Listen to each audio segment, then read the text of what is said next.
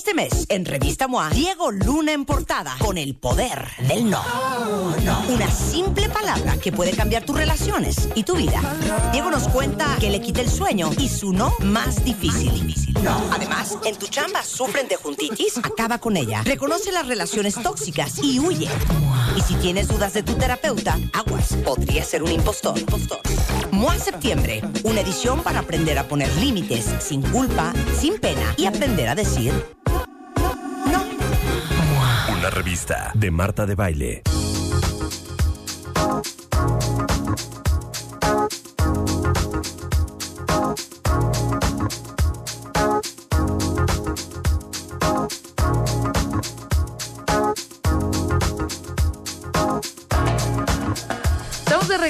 W Radio después de este extraordinario ¡Qué joya! segmento musical de Queen y de Freddie Mercury. A sus 72 años tendría hoy, ¿no? No, qué increíble. Estuvo increíble, la gente flipó. ¿Te gusta, Álvaro? ¿Te Me gusta moría de ganas de entrar. ¿Por qué no entraste? Nada- nada más Álvaro Y in the house. hoy que. Hola, hola. Hoy que me estaba.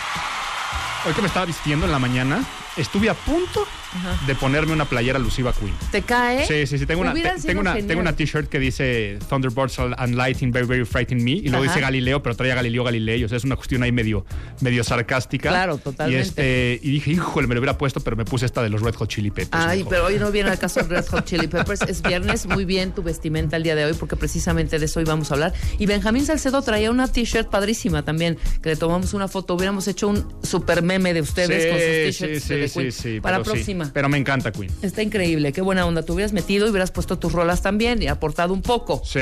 Bueno, el tema de Álvaro, hijo, nuestra ropa también habla. Nuestra ropa también habla y vamos a verlo desde dos puntos de vista. ¿Qué dice mi ropa a los demás? O sea, cómo se percibe mi ropa. Aquí hay una palabreja de título que es semiótica del vestuario. O sea, mi vestuario como un signo, ¿qué significa ante los demás? Ajá. Pero también, ¿qué me dice a mí mi ropa? ¿Qué me habla a mí mi ropa? Todo esto basado en estudios de psicología. Hay unos estudios que se llaman Enclothed Cognition, o sea, lo que nuestra ropa hace a través de la influencia sistemática en mis procesos psicológicos cuando la porto. O sea, ¿de qué se trata esto? Hemos escuchado muchas veces de que si estás bien por dentro, te ves bien por fuera, ¿no? Es un cliché. Pero pocas veces escuchamos que como te ves por fuera, te sientes por dentro. Claro. Entonces, vamos a darle este doble enfoque. ¿Qué comunico ante los demás? ¿Y qué me comunico a mí mismo cuando me pongo ciertas prendas de ropa? Ahorita que te estaba hablando de lo de Enclosed Cognition, son, son estudios muy, muy nuevos. Son estudios del 2012, por ejemplo, de la Universidad de Northwestern, donde todo parte cuando pusieron a estudiantes no eran de medicina, pero los pusieron a la mitad a hacer su examen con bata blanca Ok. y la otra mitad no traían la bata. Tuvieron la mitad de errores los que, los que traían la bata. O sea, dicen que había un 50% más de efectividad simplemente al haber portado una bata. Y así podríamos sacar de, de ese estudio, se dijeron, ¿habrá sido coincidencia o habrá sido otras cosas? Entonces empezaron a decir, vamos a poner ahora a mujeres vestidas normal y en traje de baño a hacer cuestiones de atención. Y las mujeres mientras tenían traje de baño se sentían mucho más relajadas o hasta fuera de lugar, se sentían incómodas y eso hacía que no tuvieran el mismo performance ante los demás. Eh, por ejemplo, eh, después esto también lo llevaron a, a otros estudios donde hacían que las personas portaran camisetas de Superman o de otros superhéroes y se empezaban a sentir cada vez más empoderados cuando utilizaban la ropa de superhéroes. Y aquí para ya no poner tantos estudios, este psicológicos que se han hecho, yo les pregunto a todos los que nos están escuchando, seguramente han ido a una fiesta de disfraces alguna vez. Sí, Ok, ya, ahorita va, totalmente. ya ahorita va a ser Halloween y se van a empezar a dar cuenta cómo cuando te pones un disfraz acabas adoptando esas características. Vas a ver el que se vistió de luchador y ya dos, tres copas o sin ellas va a andar empujando a todos, Sí, saltando. Ya está tomando la personalidad. Eh, claro. la, ga- la gatita seductora va a andar este ronroneando y este y, y- a los demás. De acuerdo, y así claro. está, el que se viste de gladiator se va a sentir este más fuerte, más empoderado. Y también lo hacemos nosotros todos los días. Por ejemplo. Hay días que te dan ganas de no hacer nada, de estar a gusto en casita, echarte una peli y te pones unos pants, te pones una cobijita y eso vámonos. psicológicamente te dice no pienso hacer absolutamente nada. Pero si tú te despiertas ese mismo domingo muy temprano y te vistes y te pones la mejor ropa que tienes y te bañas y te perfumas, difícilmente vas a querer quedarte en tu casa. Claro. Psicológicamente dices, no puedo Sí, estar no, así claro, vestido aquí adentro. De hecho, si algún día te sientes mal, si algún día están crudos, si algún día dicen es que hoy, sabes que de plano no tengo ánimos para el trabajo, para lo que sea, lo mejor que puedes hacer es arreglarte. Lo mejor que puedes hacer es bañarte, maquillarte, ponerte la mejor ropa y si te sientes mal, comprobado científicamente que sirve como una especie de placebo, como una medicina que te tomas para que te sientas mejor. El que estaba crudo y que decía, híjole, hoy no la voy a dar en la chamba, en vez de ir demacrado a la chamba, se pone su mejor traje, sus, sus- sus mejores este, outfits que pueda llegar a tener, el efecto ayudar, de estar hasta claro. mareado y todo eso, todo eso cambia. Entonces, sobre todo esto vamos a hablar, vamos a dar muchas recomendaciones y me dijiste, ¿cómo vienes vestido el día de hoy? Pues sí, hoy vengo yo de jeans, vengo de tenis, traigo una t-shirt, traigo un saco, pero el saco es de mezclilla, traigo lentes este, más de, de pasta, más casuales, y hoy estoy en un ánimo más festivo. Tal vez estoy más en un viernes, que vengo aquí al radio, después me voy a hacer mucho trabajo creativo, estoy en escritura de unos textos, entonces seguramente esto me ayuda a que si pongo música trabaje diferente que si hoy me visto como ¿De cuando traje? voy, sí, de traje, ¿no? Cuando voy a capacitar este ayer, ¿no? Que estuve capacitando a algunas personas del sector político en temas de hablar en público, pues me tengo que me, te- me tengo que poner mucho más empoderado y yo me siento más poderoso cuando me visto así. Totalmente. Le había comentado a Álvaro Gordó antes de entrar al aire que nos mandaran su cómo están vestidos ahorita los cuentavientes, pero en dónde están, qué están haciendo, qué tipo de trabajo están haciendo.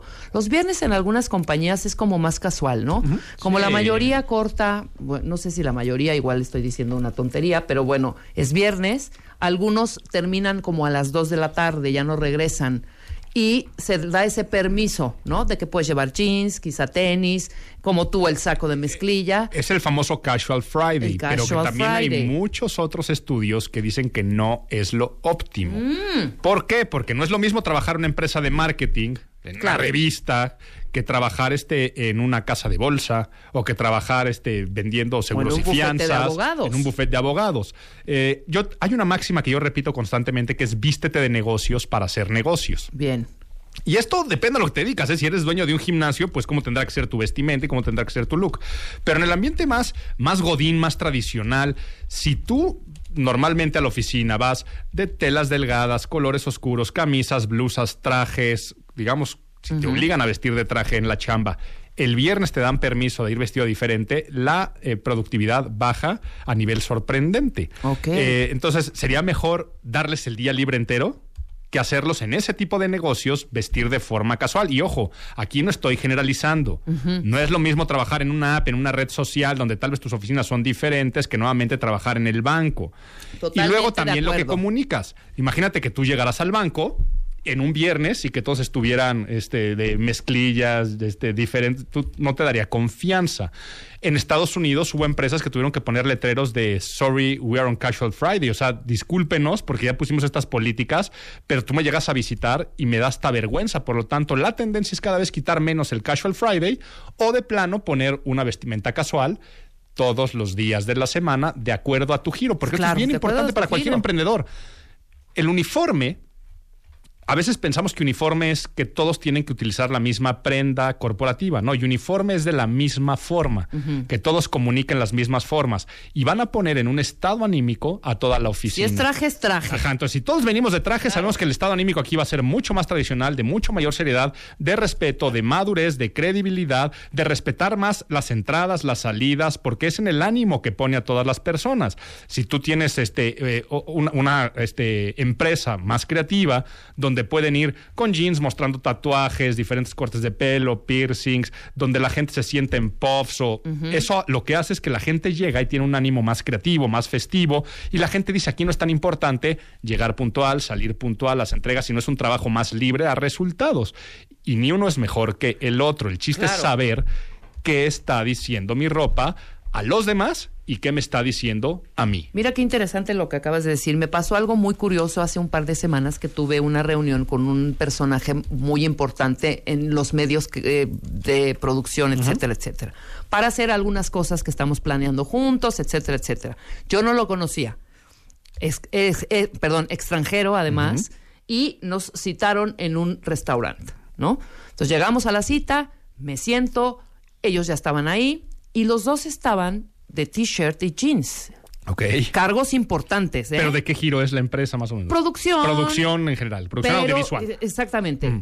No necesariamente esta parte de la creatividad, que es un creativo Ajá. ahorita, dile, ponte un traje y nada que ver. No. Porque sí vamos a negociar algo choncho, Ajá. ¿no? Y a mí, fíjate, el efecto fue al contrario. Me relajó totalmente. Sí. Mi tono fue diferente que si hu- hubieran, hubiera yo visto a dos personas con traje, hubiera sido como más serio, más, ¿sabes? Me relajó, me abrí cañón Ajá. hablé mucho más cosas, fui más creativa con mi exposición, cosa que te prometo no me hubiera pasado, porque casualmente, una sem- una- un mes antes, lo tuve con un canadiense de traje Ajá. de una compañía de muebles muy importante también, y ahí la plática fue distinta completamente. Y la presentación distinta. Tal vez con los primeros, a la, a, a la primera de cambio les andas diciendo güey en el buen sentido o alguna grosería o algún chiste y el otro nunca tendrías algún límite de romper límites de confianza, ¿no? Tal vez con los otros te acabas despidiendo con un abrazo y tal vez con el otro acabas despidiéndote con un saludo de mano, con algo mucho más frío.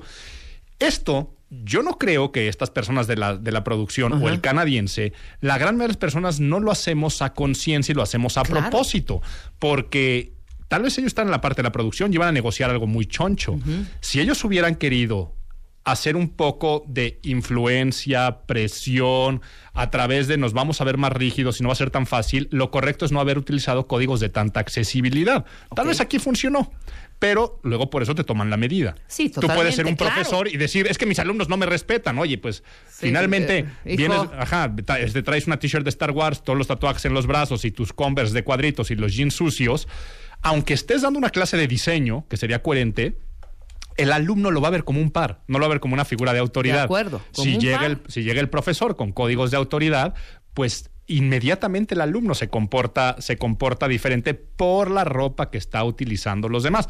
Y lo mismo, ese profesor, si llega de una forma, pues se va a sentir más relajado y no podrá imponer tanto. Si se viste de una forma más rígida, se sentirá más estructurado y podrá comunicar también con códigos de autoridad en toda su personalidad. Y es una maravilla este tema. No, cómo no, ya estoy viendo. Sí, sí, O sea, sí. arranquémonos de fondo, eh, mi Vamos. querido Álvaro, porque además hay muchísimas preguntas de los cuentavientes, y más en viernes. Mira, por ejemplo, aquí, ¿qué onda con la camisa abierta? bueno, ¿y cuál es la posición de nuestro querido, ¿cómo se llama? Ajá, Norberto. Pero, pero aquí les puedo decir, eh, esa, es- es- esa camisa, que se ¿eh? está abriendo un poco, no estoy diciendo que él, que él tenga este problema, pero cuando la ropa nos queda demasiado ajustado, la ropa nos queda demasiado holgada, cuando la ropa te queda demasiado ajustada y no es algo seductor, o sea, porque puede ser un vestido de licra o así, sino que es simplemente ropa que te aprieta, te vas a sentir menos dinámico. Te vas a sentir más sucio, o sea, te vas a sentir antihigiénico y te vas a sentir poco ágil. Claro, Eh, claro. Y eso, eh, eh, y, aun- y aunque tal vez tú puedes decir, es que lógicamente menos aquel porque te incomoda la ropa, ¿no? Tal vez tú puedes tener flexibilidad de movimiento, pero la ropa al tenerla más entallada va a hacer que tú te sientas así. La ropa demasiado grande, cuando la gente, cuando la ropa te queda demasiado grande, te vas a sentir torpe.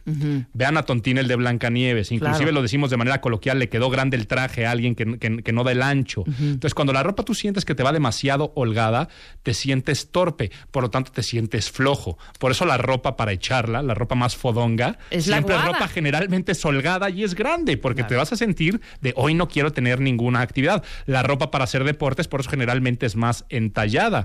Eh, pero la ropa tiene que estar a la, a la justa, a la justa medida. Entonces, no estoy diciendo que sea bueno o malo. Si tú algún día quieres sentirte más relajado, pues ponte ropa más holgada Holgada. y así lo vas a hacer y lo vas a tener. Ajá, muy bien. Punto importante. Cuando te veas enfrente del espejo todos los días, no preguntes cómo me veo, sino a partir del día de hoy, cuando te pares enfrente de un espejo, pregunta qué mensajes estoy enviando. Bien. Y ya una vez que tú decodificas los mensajes que estoy enviando, después piensa, ¿y yo cómo me siento con esta ropa? ¿Me siento importante? ¿Me siento atractivo? ¿Me siento cómodo? ¿Me siento guapo? ¿Me siento apagado? ¿Me siento ágil? ¿Me siento poderoso? Y de acuerdo a estas dos respuestas, ve tu agenda. Entonces, si algo no es coherente, quítatelo. O sea, si tú dices, es que hoy me siento muy a gusto y muy relajado, y tienes una junta super perra donde tienes que verte Quítate cañón, eso. quítate esa ropa donde te ves demasiado relajado. Aunque tú digas, aunque sacrifiques comodidad, ponte algo que tú digas, ¿cómo me siento hoy? Hoy me siento inclusive agresivo, ¿no? Porque eso te va a poner eh, eh, en este estado eh, más aguerrido. Y luego, qué mensajes quiero transmitir. Y aquí apunten porque vamos a llenarnos de tips y recomendaciones para irnos a dos extremos. ¿Quieres comunicar autoridad? ¿Qué es lo que tienes que hacer para comunicar autoridad?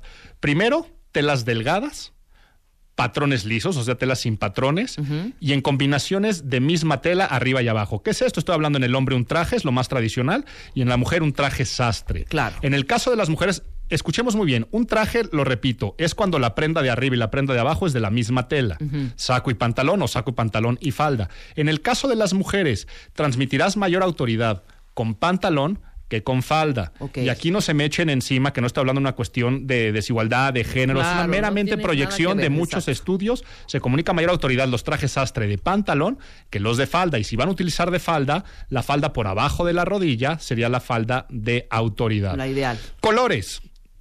Azul marino, navy. El gris Oxford. El negro siempre y cuando sean después de las 6 de la tarde. Y en el caso de las mujeres, sí, porque demasiado es demasiado severo un traje negro en la mañana, Sí, es, mucho más para elementos de seguridad. Y en el caso de las mujeres, también claros, como puede ser eh, el color blanco o el color hueso. O sea, un traje sastre, falda y pantalón en blanco, en mujer también es de mucha autoridad. Las telas lisas, como decimos, sin ningún patrón delgadas en lana, preferentemente arriba de una lana super 100, o sea que no tenga mezcla de poliéster, sino que son ropas que se ven más finas. Esos serían los códigos de autoridad. Combinado con, en el caso del hombre, camisa blanca, sin puños al frente. Las camisas que, digo, sin puños, sin bolsas al frente. Las bolsas que tienen una, la- las camisas que tienen bolsa al frente siempre están relacionados con personal más de staff, más de ayuda, más de apoyo. Inclusive hasta en el cliché godina y se ponen plumas y se las cuelgan. Cuando es la camisa de pecho totalmente liso, Lisa. comunica mayor autoridad, como también lo va a comunicar el puño francés, que es el de mancuernilla, el que se dobla para atrás y va con mancuernilla. Corbata, por supuesto, corbatas lisas en colores sólidos. ¿Cuáles son las corbatas de mayor poder? Empezamos con la plata y la guinda, o sea, la que es color plata y la que es color rojo. Luego le bajamos al color azul y luego ya te vas con cualquier color sólido, verdes y demás. Ya cuando empiezas a tener patrones, texturas, rayas, empieza a bajar la autoridad. Ok. Cinturón y zapatos en negro y el zapato de agujeta. Bien. En el caso de la mujer, zapato tendría que ser cerrado. Cerrado, De claro, tacón. no sandalia, no Ajá, de- tacón como de 5 a 10 centímetros aproximadamente. El maquillaje minimalista básico. El pelo de medio a corto o recogido, peinado de manera muy estructurada. Tendría que utilizar también de preferencia las combinaciones de accesorios en negro. Tendría que tener una bolsa sencilla, no llamativa. Y tendría que tener un par o un tipo de accesorios de cada uno. Unos aretes, un collar, una pulsera, no demasiado, este, un reloj, no demasiado. Entonces, eso es para comunicar autoridad. Exacto. Vámonos al opuesto. Si tú quieres comunicar accesibilidad, pues entonces empieza con telas más gruesas, patrones, texturas, combinaciones export, quiere decir una tela arriba y una tela diferente abajo. Mientras la tela es más gruesa o menos tratada y trabajada, va a ser más accesible, por lo tanto los jeans sería el máximo código de accesibilidad. También si la misma prenda empieza a tener diferentes colores, no es lo mismo ponerte unos jeans negros que unos jeans eh, color mezclilla deslavada. Y si además si los tienes con alguna aplicación o rotos, O rotos. empieza a generar todo eso. Zapatos tipo flats, mocasines, botines, gladiadores, sandalias, flip-flops, todo lo que tiene que ver. Luego, las camisas. Cuando las camisas tienen botoncitos en el cuello, las famosas button down, más accesible. Pero igual, si le empiezas a meter más colores, digamos que la que le sigue a la blanca sería la azul. Sí. Y luego ya empezarías con otros colores y empezarías ya con rayitas, cuadritos, hasta que después las mangas empiezan a ser más cortas y terminas en t-shirts.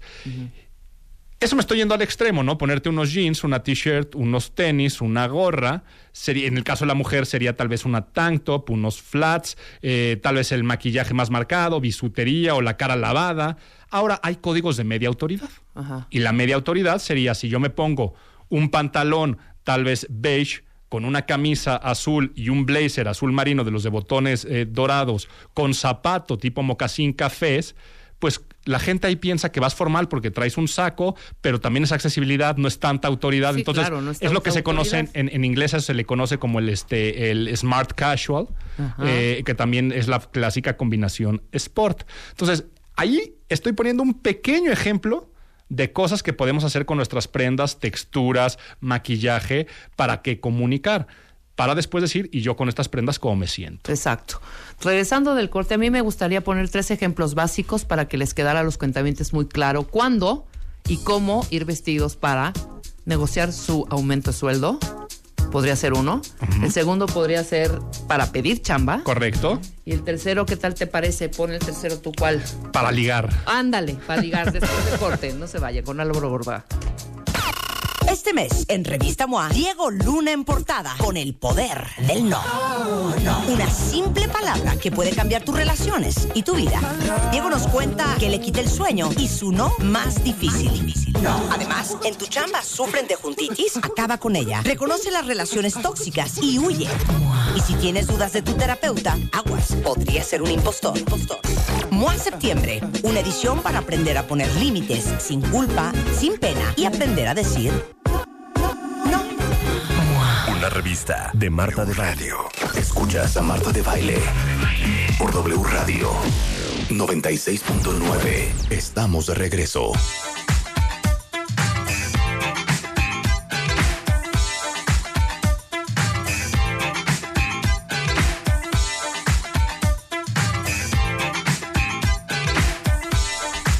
Regreso en W Radio, 12 del día con 5 minutos. Estamos platicando con Álvaro Gordoa acerca de las vestimentas, mi querido Álvaro. Ya nos mandaron un buen de vestuarios de todos nuestros cuentavientes de acuerdo a- de acuerdo al lugar en donde están A verlos, ahorita. a verlos, a verlos.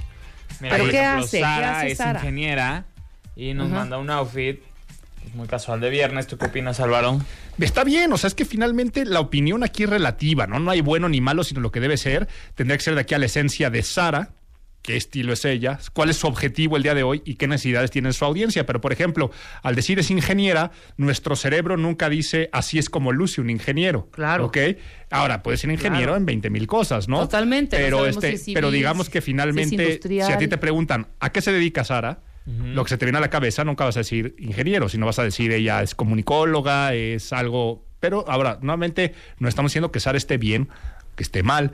Todo es relativo a quién es ella en esencia, objetivos, necesidades de la audiencia y cómo se siente, cómo proyecta hacia afuera y hacia adentro esa vestimenta en Sara. Claro, muy bien. Ahora, retomemos los ejemplos que dijimos antes de ir a corte. Ajá. ¿No? Vamos a ver, entonces, ¿cómo tendríamos que vestirnos para una eh, cita de trabajo, para una cuestión de una entrevista Ajá. donde estamos pidiendo chamba? Aquí es una de las preguntas que más me hacen. De las preguntas que más recibo yo creo que en redes sociales en temas de imagen profesional es cómo me visto para una entrevista de trabajo. Claro. Y la respuesta, aquí aunque muchos vayan a sentir insatisfacción, es otra vez, depende, ¿no? No es lo mismo ir a pedir chamba de cadenero en un antro que, Claro. que ir a pedir chamba este, de programadora de un robot en una planta armadora. Entonces es totalmente diferente Claro. cómo tienes que lucir. ¿Qué es lo que tienes que hacer tú? Hacer un análisis de cómo se visten las personas que trabajan en esa empresa y sobre todo de los jefes. Si tú quieres escalar para ser jefe, vístete como jefe. Hay un estudio que viene en el libro este Mind What You Wear, que es un estudio de psicología de la ropa finalmente de Karen Pine, avalado por universidades, que dice directamente que las personas que visten como jefe tienen más probabilidades de ser nombradas para obtener un ascenso más rápido o para ser contratadas en, este, en una entrevista de trabajo. Exacto. Entonces, inviértele. E inviértele, pues dices, estoy pidiendo chamba, ¿no? ¿Cómo le voy a hacer? Pero si es, ejemplo, un despacho de abogados, que decíamos hace un rato, seguramente tendrás que verte con códigos de autoridad, invierte una buena corbata, pero tal vez algunos pequeños símbolos, llevar una buena pluma, una pluma que se vea diferente, que sea muy arraigado con lo que trabajan, por ejemplo, si vas a pedir en un despacho de notarios eh, eh, trabajo, la pluma puede convertirse en un símbolo bien interesante. ¿Qué símbolos también están muy arraigados en las empresas? Los colores. Si tú vas a pedir trabajo a una empresa que su logotipo es azul celeste y tal vez te pones eh, un accesorio, una bolsa, una mascada, una corbata que sea de ese color, inconscientemente estarás haciendo una transferencia con el personal de recursos humanos diciendo esta persona ya pertenece y tal vez está más arraigada a esta institución. Entonces, lo que tienes que hacer es cuidar muchísimo esos pequeños detalles. Ya en la entrevista de trabajo, también cómo te tienes que sentir tú. Tú tienes que sentir que ya eres exitoso. Por lo tanto, tendrás que ponerte tus prendas que te hacen sentir más cómodos con estos códigos de poder. Serían las recomendaciones para cómo vestir en entrevista de trabajo. Perfecto. El segundo escenario que pusimos aquí, cómo ligar. ¿Cómo ligar? La ropa para ligar, porque muchas veces pensamos que una primera cita y para ligar, tenemos que vestirnos de manera este, provocativa, de manera sugerente o de la forma en la que se vean mejor cualquiera de mis atributos. En el momento que nosotros nos vestimos de manera sugerente, está comprobado que en un coqueteo en primera instancia inhibe a la contraparte. Ok. Eh, entonces, una cosa es una conquista de una noche. claro. y claro, otra cosa- claro. y otra cosa es una Depende primera también cita. lo que quieras. Ujú. Ajá. Porque lo que normalmente se mandan mensajes, la otra parte percibirá como, híjole, soy uno o una más en el repertorio de las citas de este individuo, se me hace que únicamente quiere sexo y no quiere una relación, Eh, se me hace entonces cuando una persona se viste de esa manera tan provocativa y sugerente en una primera cita, en vez de ser favorables, contraproducentes, como ese hombre o esa mujer que dicen, es que no, y que toda la gente dice que está guapísima, es que ve qué cuerpazo, es que ve, toda la gente pasa y no le dejan de ver las pompas. ¿Por qué nadie se me acerca? Por esa misma razón, porque Claro. se, convierte, se convierte en algo agresivo. Y entonces para una primera cita no es lo correcto o lo óptimo si tú estás pensando en una relación a largo plazo. Sí, claro. ¿Qué es lo que tienes que hacer entonces en una primera cita? Únicamente gustarte a ti y no gustarle al otro. Escuchen esto, bien importante. En la primera cita siempre estamos pensando en cómo le voy a hacer para gustarle a la otra persona. Y entonces sacrificamos temas de nuestra esencia.